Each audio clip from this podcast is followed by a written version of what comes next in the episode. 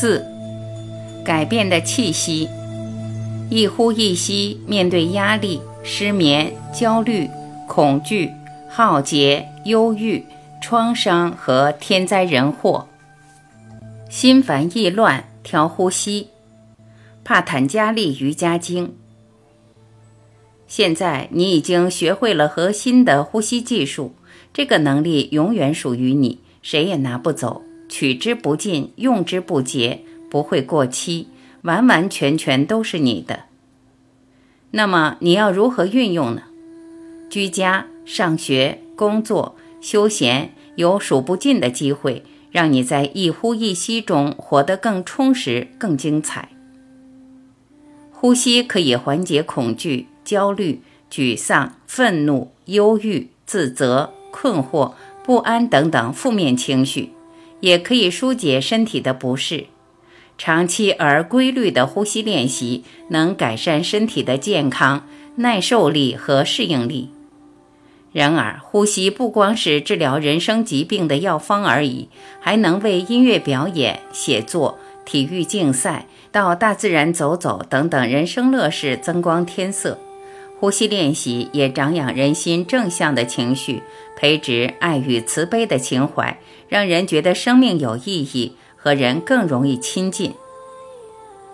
这一章我们除了介绍如何以呼吸练习帮助自己面对常见的压力问题，更以科学研究和学员的亲身见证，说明呼吸能够怎样帮助我们预防严重疾病、创伤和天灾人祸的冲击。并从中恢复。压力和负面情绪，生活的改变一定会带来压力。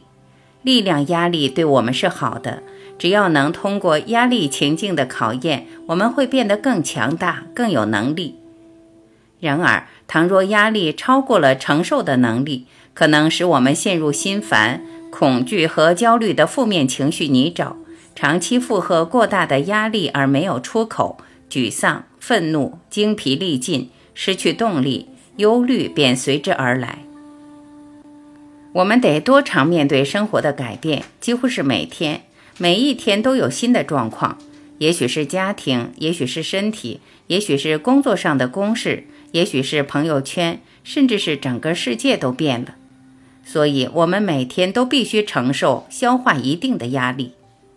正因如此，我们才建议每天早上至少练习二十分钟的全呼吸，使压力反应系统有机会休养生息、恢复平衡，以此面对一天的挑战。如此一来，无论什么问题，我们都能以清明的心从容应对，明智决策，并对自己一整天下来的表现感到心满意足。玛丽安在大型的市区学校担任升学辅导工作。某次参加全身心呼吸工作坊后，稍事练习已相当受用。他写信给我们，提到工作坊后几周，他的生活起了很大的变化。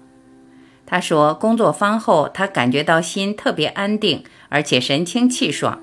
因为效果如此明显，他打算用于辅导工作上的个案。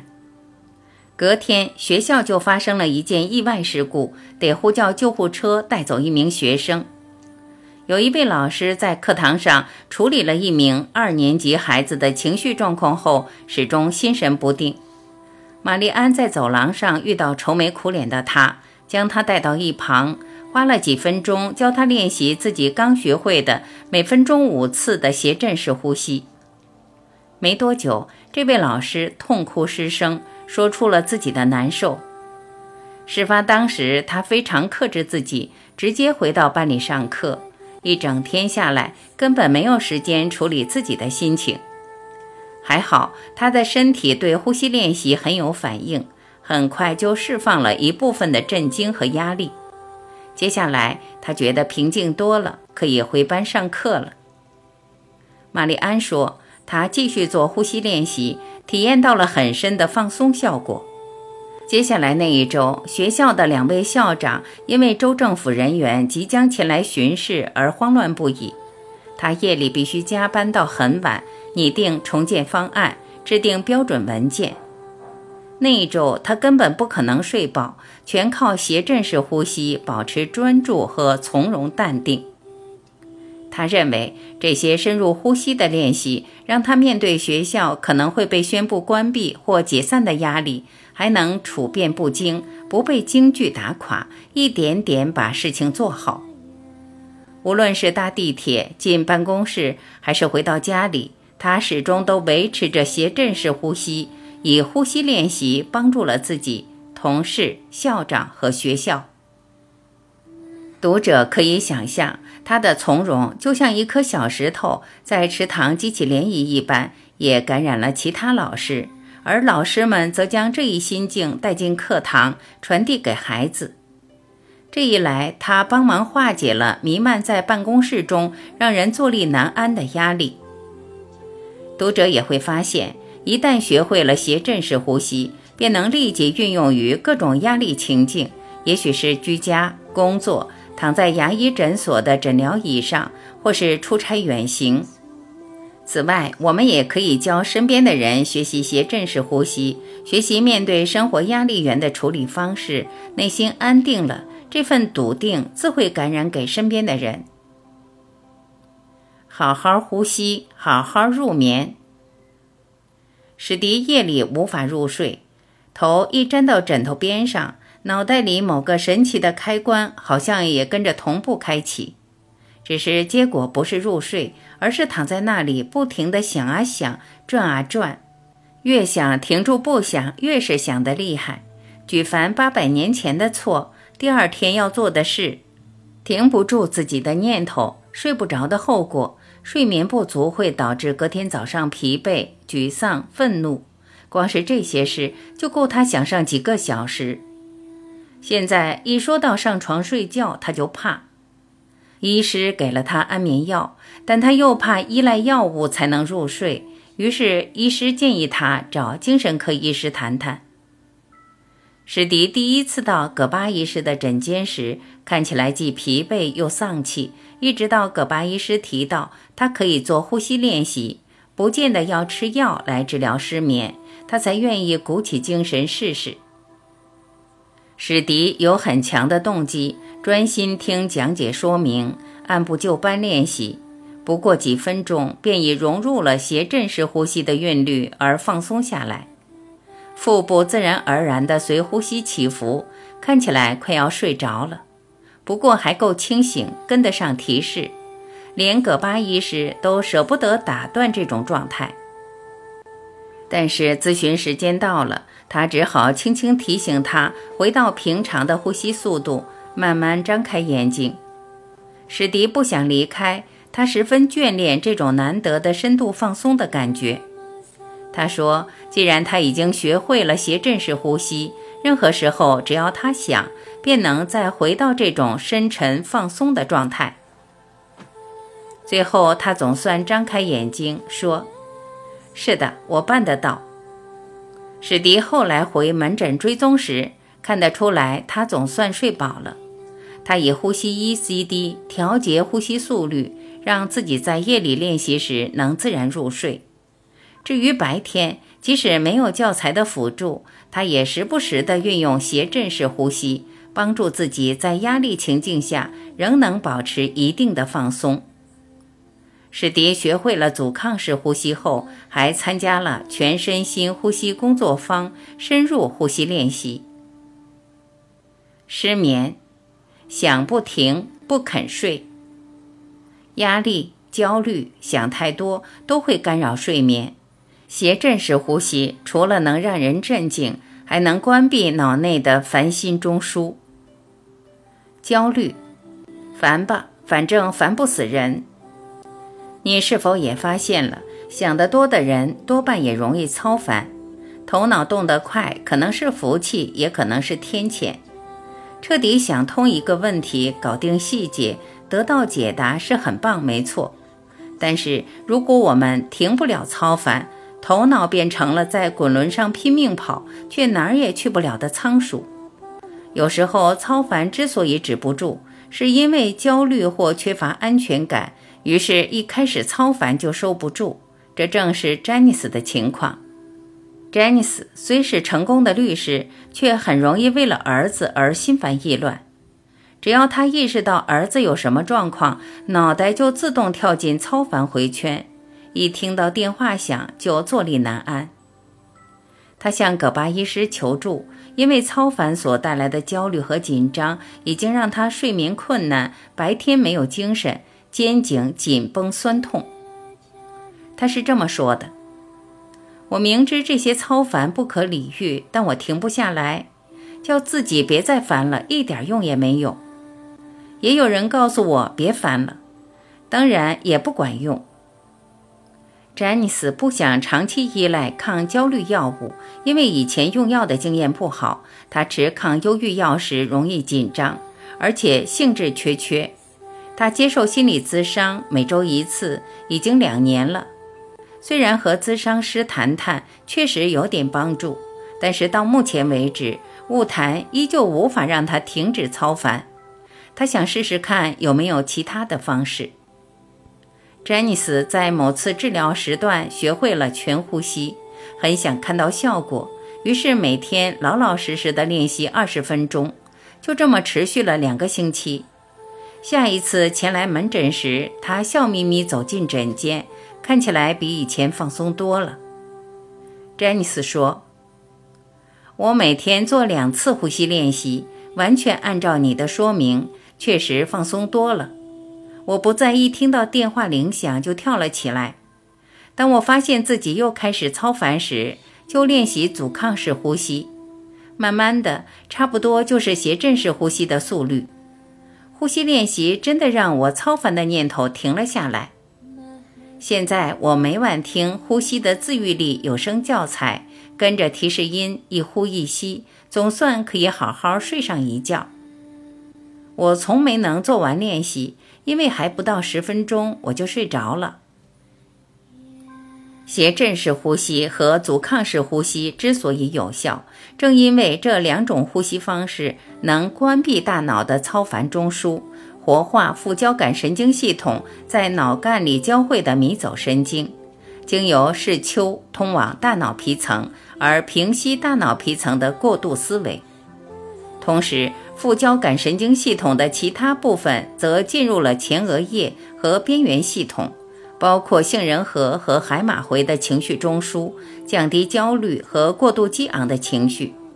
这种同时平复理性和情绪的能力，或可说明。为什么这些呼吸练习能迅速减少负面的念头和情绪，让人走出操烦和焦虑？各种恐惧症。恐惧症指的是发作频繁的特定恐惧，使当事人在日常生活的运作能力严重受损。举例来说，幽闭恐惧症的患者一进入电梯、楼梯间、房间。仓库或大楼等密闭空间，就会感到严重的焦虑或恐慌。怕搭飞机也是一种常见的恐惧症。不过，最常见的恐惧症其实是对公众演讲的恐惧。你我都害怕在一群人面前出丑，担心公开受辱。对于每天都要对整个班级讲话的教师，或工作时必须当众简报的人。这种恐惧症会造成很大的麻烦。公开演讲恐惧症甚至会影响一个人的生涯选择。葛巴医师的公开演讲恐惧症，我自己一直是公开演讲为畏途，在全班面前说话真是折腾我的神经，焦虑感让我很难集中心思，根本想不起原本要说的话，甚至连腿都站不直。焦虑，脑袋一片空白，很难做好简报，更别说还要担心，万一有人提问而我答不出来怎么办？我不想在大家面前看起来像个呆子。有一次，我实在太过焦虑，连下巴都僵住了，怎么都动不了。我得在张不了口的情况下完成报告。这个经验为我的公开演讲画下了句点。接下来整整十五年。我没在大家面前说过话，对公开演说的恐惧是让我放弃大有可为的学术生涯，转而投入临床治疗的主因之一。十年来，我和丈夫理查 ·P· 布朗医师每天都会在美国精神医学学会的年会带一整天的课，介绍另类疗法及整体疗法。由于我俩在研究与写作上都是一起的，他当然希望我也上去带几堂课。然而，只要一说到让我讲课，焦虑仍油然而生。到现场，我只好摇摇头，让他一个人讲所有的课。我每天做呼吸练习后，我丈夫也开始训练我讲课。但是到了每年的那段时间，我还是能躲就躲。我做呼吸练习，主要是为了提升生理上的耐力，并不期望能改善我的演讲恐惧症。不过隔年又轮到该我讲课时，这回我俩都吓了一跳。他当时看着我，想知道我是不是可以上台讲课了。我并没有像以前那样不加思索就拒绝了，而是直接走到麦克风前，开始对听众演讲。其实演讲挺有意思的。我做了两年呼吸练习，终于克服了这个恐惧症。现在我总是满心期待讲课，尤其对问答时段更是乐在其中。对临场表现的焦虑和操心，可能在职场、球场、剧院、音乐厅等等需要在众目睽睽下表现的情境，以及卧室里最私密的两人世界，造成强大的破坏力。每个人或多或少都会焦虑，只要焦虑没有强到让人失去行动能力，反而还能提高当事人的精力和专注力，进而强化临场表现。不过，如果焦虑干扰了思考的清明，让人紧绷，行动无法灵活自如，甚或把人生乐事转为折磨，便会使我们事半功倍。第七章会深入介绍如何运用呼吸练习克服表演焦虑，化解成功之路的障碍。即使很少或从不焦虑的人，也可以运用呼吸练习提升生理、心理和社交上的表现。广泛性焦虑症，广泛性焦虑症患者深受过度焦虑所苦，大半时间都在操心，还可能有无法安定休息、疲惫、易怒、难以专注、肌肉紧绷、睡眠困难等问题。广泛性焦虑症症状会持续六个月以上，非但让人沮丧，也影响了当事人在社交场合、学校或工作上的临场表现。一般来说，药物和长期治疗只能带来部分疏解。START 诊所隶属于多伦多大学，是处理情感性疾患和焦虑性疾患的三级医疗中心。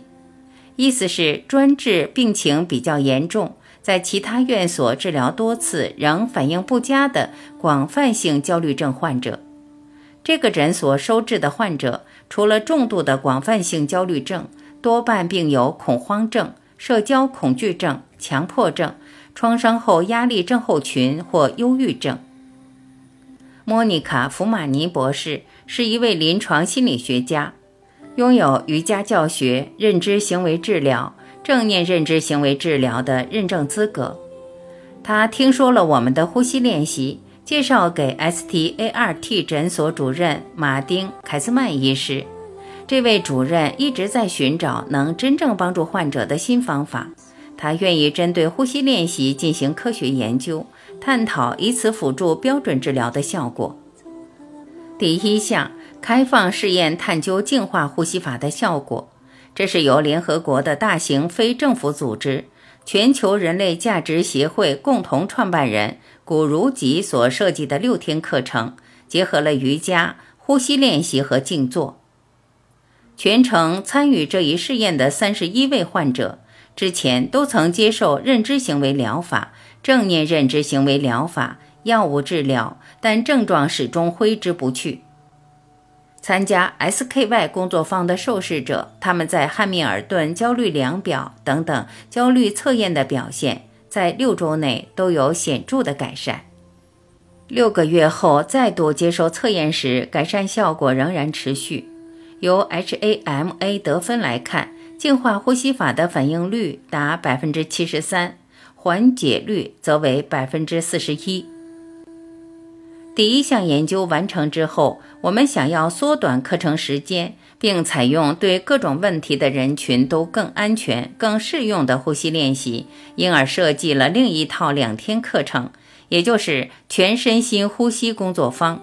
凯斯曼医师和福马尼博士主持的第二个开放研究，采用的即是全身心呼吸工作坊，对象是和前一项研究相似的二十七名广泛性焦虑症患者。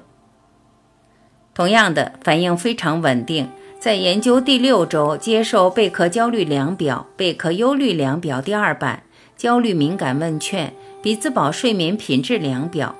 习汉失能量表和滨州忧虑量表测验时，焦虑和忧虑的得分都有显著的改善。天灾人祸，天灾人祸所揭示的一切，无论是灾难的严重性、人类承受痛苦的程度、赤裸裸的不公平、出乎意料的突然，往往远超乎我们的想象。这些大规模的灾难冲击了世人的内心。引发深藏的不信任感。想想，怎么可以发生这种事？这是什么意思？灾难会动摇我们对政府、生活方式、这个星球的未来，还有对上帝的信心。灾难包括了洪水、地震、干旱等等天灾，或战争、恐怖活动、化学灾害、石油泄漏、核熔毁等等人祸，甚或兼具天灾人祸特质的污染。森林砍伐和全球暖化，当然，灾难的类型不一，因此我们从中恢复的方式也天差地别。住处附近的灾难可能使当事人产生创伤后压力症候群的症状，难受的如焦虑、不安全感、过度躁动、夜里做噩梦、创伤经验闪回、不易入睡、忧郁。然而，有些创伤后压力症候群的症状不那么典型，痛苦却未减轻分毫，像是防卫、潜意、隔离。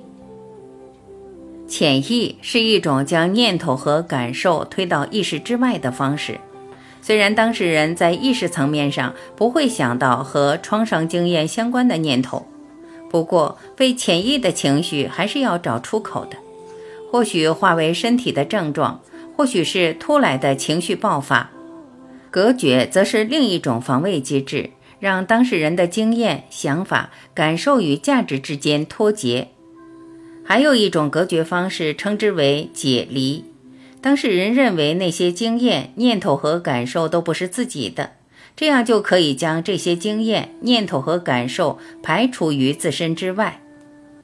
无论潜意、隔绝还是解离，都是心灵面对巨大精神痛苦的最后一道防线，让当事人得以苟活，只是要付出巨大的情绪代价。举例来说，当事人可能失去了认知和情绪的弹性，人际关系受损，焦虑、忧郁、自我伤害、药物滥用，觉得孤独、暴怒发作，失去人生意义，失去创造力。工作能力下降，身体疼痛、生病。工业化时代前的灾难，不外乎是战时这类人祸，或洪水、火灾、地震、火山爆发、瘟疫等等天灾。只是现在我们的栖地处处是化学合成物质，一旦像四级飓风卡崔娜、九幺幺世贸中心攻击、阿拉斯加漏油事件、墨西哥湾漏油事件。车诺比辐射外泄、日本辐射外泄这类灾难发生，便有大量的有毒物质流入环境，对人类和其他生物造成长达数十年的影响。灾难发生，第一线应变人员和当地居民的皮肤可能直接暴露于化学毒物，还有不少人因为吸入空气中无所不在的毒物而饱受折磨。于是，许多应变人员和幸存者除了要化解情绪压力，还要面对上呼吸道疾病、慢性咳嗽、声带异常、说话困难、肺浸润、癌症风险剧增等等呼吸方面的问题。时间久了以后，流入水域的毒物逐渐出现于作物、水产和牲口，因此，灾难的幸存者要面对的不只是灾难后的创伤，失去亲友，失去栖身之所，失去工作，健康受损，还要为灾难对身体健康的长期后果胆战心惊。灾后原本该好好休养生息的，但是压力反应系统根本没机会喘息，因为幸存者的安全感荡然无存，安不了心。目前只有少数研究针对身心锻炼对天灾人祸幸存者的益处进行探讨，我们仍有不少探索的空间。尽管灾难余波荡漾的期间很难为科学研究争取适合的条件，然而已发表的研究都指出了有益的效果。本书接下来要介绍。呼吸练习怎么协助灾民走出2001年的世贸中心恐怖攻击、2004年的东南亚海啸、2010年的海地地震、卢安达战士和种族屠杀、苏丹的内战和奴隶制度？读者自会明白，这些练习不仅可用于受灾者个人的复原，更能改善一般人面对灾难的反应能力。并帮助整体社群恢复生机。九幺幺世贸中心恐怖攻击，离二零零一年九月十一日至今已有十几年，估计还有四十万人仍然深受世贸中心恐怖攻击对身心的后遗症所苦。我们有幸和一个小型的非营利组织“服饰助人者”合作，为世贸中心恐怖攻击。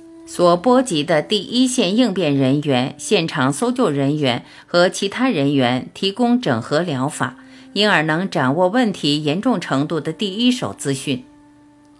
服饰助人者组织的创办人之一尼西米巴耶胡达曾经参加我们的呼吸工作坊。2007年，他和另两位创办人何塞梅斯特。和马歇尔·索尔·斯塔克曼邀请我们加入服务911人员的专案。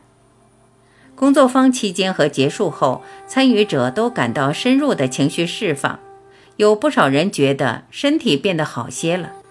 于是，服饰助人者组织开始支持我们定期举办全身心呼吸工作坊，邀请长期接受心理治疗和一般医疗却仍然走不出灾难阴影的人参与。他们有些人很愿意分享自己的亲身经历。两次死里逃生。索尼娅一九九三年就在世贸中心工作，那一年发生了恐怖分子在北塔下方的汽车炸弹攻击事件，她也在现场被紧急疏散的人群中。那次之后，她就有了创伤后压力症候群，并为此接受心理治疗。他兢兢业业地设法保住工作，但是2001年夏天，他开始不停地做噩梦，梦到灾难即将来临。恐怖分子于2001年9月再次攻击时，他正在其中一栋的80楼上班。这一次，他试图沿着楼梯间向下逃，却因为身心俱疲而无法继续前进。还好有两位男士一路陪他到地下室。他们逃出来时，外头一片漆黑，不知何去何从，只靠一位警察的手电筒微光引路，走到街上的安全处，才逃过了大楼崩塌的危险。经过这次惊险的逃生，索尼娅的创伤后压力症候群更严重了，开始出现焦虑、噩梦和长期沮丧的症状。她试过各种正规和另类疗法。练过阻抗式呼吸、圣王瑜伽，但情况没有改善。二零零八年，离九幺幺已经七年之久，他参加我们的全身心呼吸工作坊，同时参与了我们的研究。工作坊结束后，不只是他自己的主观感受好多了，就连测验结果也显示出焦虑、创伤后压力症候群、忧虑等等具体得分的改善。声带异常。二零零一年九月十一日，恐怖分子攻击世贸中心时，麦克是纽约市消防局的消防员。基于消防队的兄弟之情，他一直留在现场担任第一线救援，并在接下来的一年每天上班，全年无休，清理现场残骸。因为长期接触有毒物质，他的声音早就哑了，连说话都有困难。尽管他不是那种谈感受的人，但还是出现了一些创伤后压力症候群的症状。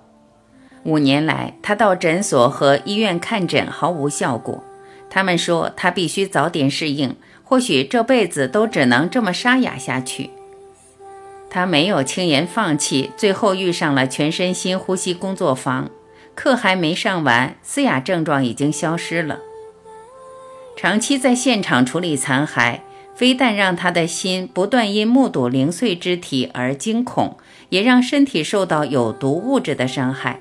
这些创伤全堆积在他的喉咙，直到透过呼吸、动功和静坐解开创伤和喉咙之间的连接，才终于能正常说话。为了评估全身心呼吸工作坊的练习对受到911攻击事件波及的人有何影响，我们决定进行一项研究。之前，我们和凯斯曼医师和福马尼博士合作过广泛性焦虑症的研究。这回我们邀请他俩加入两个开放式前驱试验，对象是受到911恐怖分子攻击事件波及的全身心呼吸工作坊学员。两项试验都证实了课程能显著缓解创伤后压力症候群、焦虑和忧郁的症状。后来，我们设计了更精简的课程，让学员能在几小时内学会基本练习，并感受到症状的疏解。肺部毛玻璃状病变，世贸中心攻击之后，医师们发现幸存者的肺部 X 光片开始出现浸润的征象，片子上的影像看起来像毛玻璃一样雾雾的，并称之为肺部毛玻璃状病变。这个病症没有具体的疗法，病人会有慢性咳嗽等呼吸道症状，往往会拖上好几年。全身心呼吸工作坊有两位学员用了一年多的阿育吠陀清毒药方，改善十分有限。在工作坊结束之后，他们每天做呼吸练习，持续两个月后，发现 X 光片上的肺部毛玻璃状病变影像已经消失了。除了呼吸练习和药草之外，他们没有再接受其他治疗。由于斜振式呼吸能促使肺泡扩张，打通肺部微细气管通道的死角，而肺部越是畅通，越能将毒物排出体外。许多有呼吸道问题的朋友都发现，只消几周的呼吸练习，他们便开始流鼻水或是咳出大量的痰，这正是肺部清理的过程。身心课程处理天灾人祸，科学研究。因为灾区通常已经面目全非，交通中断，甚至已成险地，难以支持科学研究的软硬体需求，所以大多数研究在探讨天灾人祸对幸存者所造成的心理冲击时，只能统计各种症状的发生率，很少深究灾难后各种介入的疗效。我们接下来要介绍一些目前的研究。印度毕哈尔邦水患，薛利特雷斯博士是兰德福尊者在印度赫尔德瓦尔创立的帕坦加利瑜伽大师中心的研究主任，也是印度班加罗尔的斯瓦米维维卡南达瑜伽研究基金会的印度瑜伽及神经生理医学研究会的计划主持人。特雷斯博士的团队进行了一项随机试验，在2008年8月毕哈尔邦水患后一个月，以22名水患生还者为对象，探讨每天练习瑜伽和呼吸一小时，持续一周的效果。这场水患造成250人死亡，毁了30多万个家，300万人流离失所，土地肥沃的人口稠密地区。农损超过八十四万英亩。结果显示，参加一周瑜伽课程的生还者悲伤的程度显著下降，而对照组的受试者则有焦虑升高的趋势。看来，这个瑜伽课程似乎能减轻悲伤，同时防止焦虑升高。如果将这个现象推而广之，意味的是身心锻炼可能有助于预防灾后发生焦虑疾患，如创伤后压力症候群。这一点相当值得进一步探究。二零零四年东南亚海啸。一项以2004年印度洋海啸的183位生还者为对象的对照研究，对这些生还者提供8小时瑜伽课程，单独或随后搭配3至8小时的个别减创治疗，或任其继续在等待名单上等候，作为对照组比较两组的效果。海啸灾民的创伤后压力量表若高于50。代表其创伤后压力症候群的症状在中至重度间。研究将这样的灾民分为三组：一、接受瑜伽呼吸训练；二、瑜伽呼吸训练，随后提供减创治疗；三、留在等待名单上等候六周。研究开始时，以检核表和贝克忧郁量表各自测得的创伤后压力症候群和忧郁症状得分作为基准，然后每六、十二、二十四周再次施测。与对照组相较，治疗的效果在第六周已非常显著。单用瑜伽呼吸组的创伤后压力量表，平均分数下降了四二五二分。瑜伽呼吸组搭配减创治疗，下降了三九二二分，而对照组只下降了四六一分。也就是说，瑜伽呼吸组无论是否搭配减创治疗，在六周后的创伤后压力症候群量表得分降低了至少百分之六十，而忧郁量表的得分减少了百分之九十。对照组则毫无变化。大多数人在第一周就有改善，效果在二十四周的追踪期间始终维持着。本研究表明，呼吸练习能显著且快速减轻创伤后压力症候群和忧郁症状，而且维持长期的效果。二零一零年墨西哥湾漏油事件，美国德州、路易斯安那州、密西西比州。阿拉巴马州和佛罗里达州的沿海居民目前都在面对英国石油公司外海钻油平台深水地平线于2010年爆炸后原油外泄而流入墨西哥湾的毒素，以及野生动植物族群被破坏而导致的渔业捕捞和观光收入损失，还有对健康的不明影响。灾区才经历了一连串的风灾和水患，当地的经济和居民尚未完全恢复元气，再添一笔漏油意外，可说是雪上加霜。为此，密西西比州的心理健康部以英国石油公司提供的经费作为奖励金，针对漏油事件相关的长期压力升高问题，征求创新的因应措施。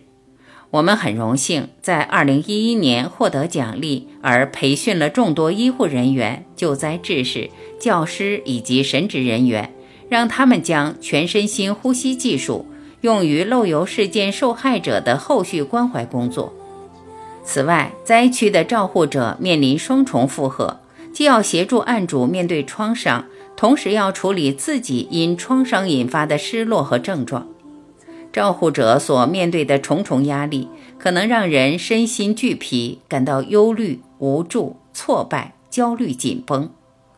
虽然任何工作都会因为压力或过度劳累而让人身心俱疲，但是灾区的工作者更容易发生。毕竟，人不可能无止境的长期分泌肾上腺素去应付灾难，最后一定会垮的。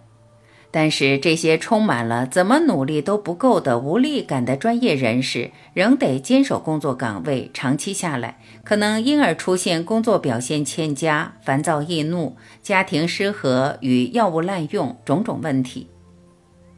我们以奖励金举办了三天的全身心呼吸工作坊，一百七十名学员中有九十位愿意参与研究。波士顿大学医学院精神科副教授克里斯史崔特医师在培训前以及培训后五周施测，以评估工作坊的效果。史崔特医师的认知压力量表试测结果显示，学员在培训前的压力水平相当高，受训之后即有非常显著的好转。此外，他也以运动引发感受表记录了投入程度、恢复活力、心情安定和精力方面的显著改善。许多前来受训的咨商师和治疗师告诉我们，他们将这些练习交给个案，得到了很好的成果。有些专业人士的服务对象是无家可归的家庭，以及因灾害而失业的个人。尽管眼前的一切仍是满目疮痍，仍有许多案主能因动功和呼吸练习而获益，这对他们是一大鼓舞。资源匮乏国家的天灾人祸，即使美国、日本这类已开发国家的医疗资源都来不及应付天灾人祸后的紧急需求，更何况医疗资源不足的国家。这些地区在灾难之前可能只有少量，生活根本没有基础医疗建设，专业医护人员也是屈指可数。二零一零年海地大地震。二零一零年的海地大地震催促我们设计出一套不需要任何科技的辅助，而可以随时随地传授的呼吸练习课程。这一系列的工作始于全球草根基金会总裁格瑞琴·华莱士在海地遭地震蹂躏后一周的来电。他也是呼吸练习的讲师，深谙一对一的呼吸练习治疗，但从来没有大团体的教学经验。当时他正要飞往海地当义工，于是请我们设计一套简单、能让地震生还者可以很快学会的呼吸练习。我们由平时的两天课程项目中选出三个简单的动功和一个基本的呼吸练习。下个周末，一群瑜伽教师前来紧急受训。其中专精于整体呼吸练习的芭芭拉·强森，后来陪同葛瑞琴前往海地，并且记录了整个过程。地震后两周，葛瑞琴和五十名发生急性创伤后压力症候群症状的海地妇女会晤。她们住在波登谷附近的倒塌废墟，就在太子巷的南边。葛瑞琴和在当地设立孤儿院已有八年之久的国际非政府组织阿南达马加妇女泛语急难救助队合作，认识了一群村妇。某天晚上，他解说创伤的影响，并且教这些妇女学习动功、哈式呼吸、腹式呼吸、斜振式呼吸。她们很有反应，很快就感到放松、平静，身体的不适也舒缓了许多。格瑞琴回想，他们带一个女人来，坐在我面前。我猜她大概五六十岁，眼神呆滞空洞，看起来麻木不仁，连看都不看我的眼睛。我握着他粗糙的手，与他一起呼吸。我刻意放大呼吸声，让他可以听见。他开始慢慢地跟上我的速度，每分钟五次。就这样，我们一起呼吸。几分钟后，我邀请其他人也一起来，然后就是我们第二次的呼吸课程。练习结束后，这位女士点点头，终于有了笑容。格瑞琴两周后回到海地，这个团体已经自己组织起来，每周聚会，召集更多妇女与他们一起练习。芭芭拉·强森的日记。二零一零年三月七日，当天下午，我们跟着迪迪、阿南达马家的女性出家人和泛语急难救助队的工作人员开车到西崇。这是一个位于山谷上方的国际安置基地。迪迪请我们为这个基地的妇女教课。我们抵达这个地震后盖好的新社区。约有一百栋以铁皮、合板和防水布搭建的小屋，他们在山谷对面的家已经随坡面滑落，分崩离析。我们带了很大的联合国防水布铺在社区屋间的空地上，人都聚拢过来。已婚妇女和未婚女孩很快就坐，很快的，上百张防水布在小屋间铺开来，男人和孩子则站在一旁。我们孤零零地站在几张防水布上，看不出谁是这群人的领袖，耳边尽是当地的克里奥尔语喧哗声。格瑞琴感谢现场的女士，谢谢他们来，肯定他们现在的难处，告诉他们我们希望能帮助他们。今天要教的练习曾经帮助了许多有类似遭遇的人。然后他说明了人类遭受痛苦的创伤时身体会出现的反应，包括失眠、做噩梦、麻木不仁、过度警醒、担心、呼吸困难、紧张、消化问题、腰疼等。他问现场的朋友有没有人有类似的症状，大多数妇女都点头认同。然后他们开始说：“知道这是正常的反应，真是一大解脱。”不然都以为自己快要发疯了。我们告诉他们，接下来大家要一起做一些动功和呼吸练习。我们请他们站起来，示范了怎么放松，怎么垂下双臂练习抖手。许多人开始痴痴地笑，有点畏缩，不太好意思做，但大多数还是做了。男的无论老少都觉得这个动作相当可笑。接下来我们教哈式呼吸，这倒是很成功。一位娇小的老太太进入了状况，这些无所谓的家伙也开始跟着做了。然后我在人群中躺下，示范腹式呼吸，要他们跟我一样躺下来，一只手放在肚子上，一只手放在胸口上，开始呼吸，感觉胸腹的起伏。葛瑞琴在麦克风旁轻轻摇铃，提示呼吸的速度。他们全都躺平，铺满了防水布的表面。年轻女孩像小狗狗一样挤着蹭着。开始时，这群人还是很躁动，但很快就静了下来。能这么快的安定下来，真是惊人的能力。我让他们放松下巴、眼睛、手脚，只要呼吸，静静的。留意呼吸。他们做了五到七分钟左右后，就接着做身体扫描，然后请他们感觉一下此刻团体宁静的气氛。之所以能做到这儿，是因为每个人都静了下来。我们告诉他们，只要心里烦乱，就可以做这个练习，睡前也可以做。接下来，我们请他们坐起身，询问他们的感觉。他们觉得更好，平静多了，疼痛也好多了。他们很高兴能有机会聚在一起，学习这些让自己舒服一点的技巧。葛瑞琴告诉他们，如果能早晚规律练习，感觉会越来越好，呼吸练习会变得更轻松自如。结束时，我们全都起身站着，轻轻摇摆身体，一起唱歌。然而，我看到一个僵硬、看似无动于衷的脸庞，我有时忍不住会想到他，不知道他经历了什么，对这一切又有什么感觉。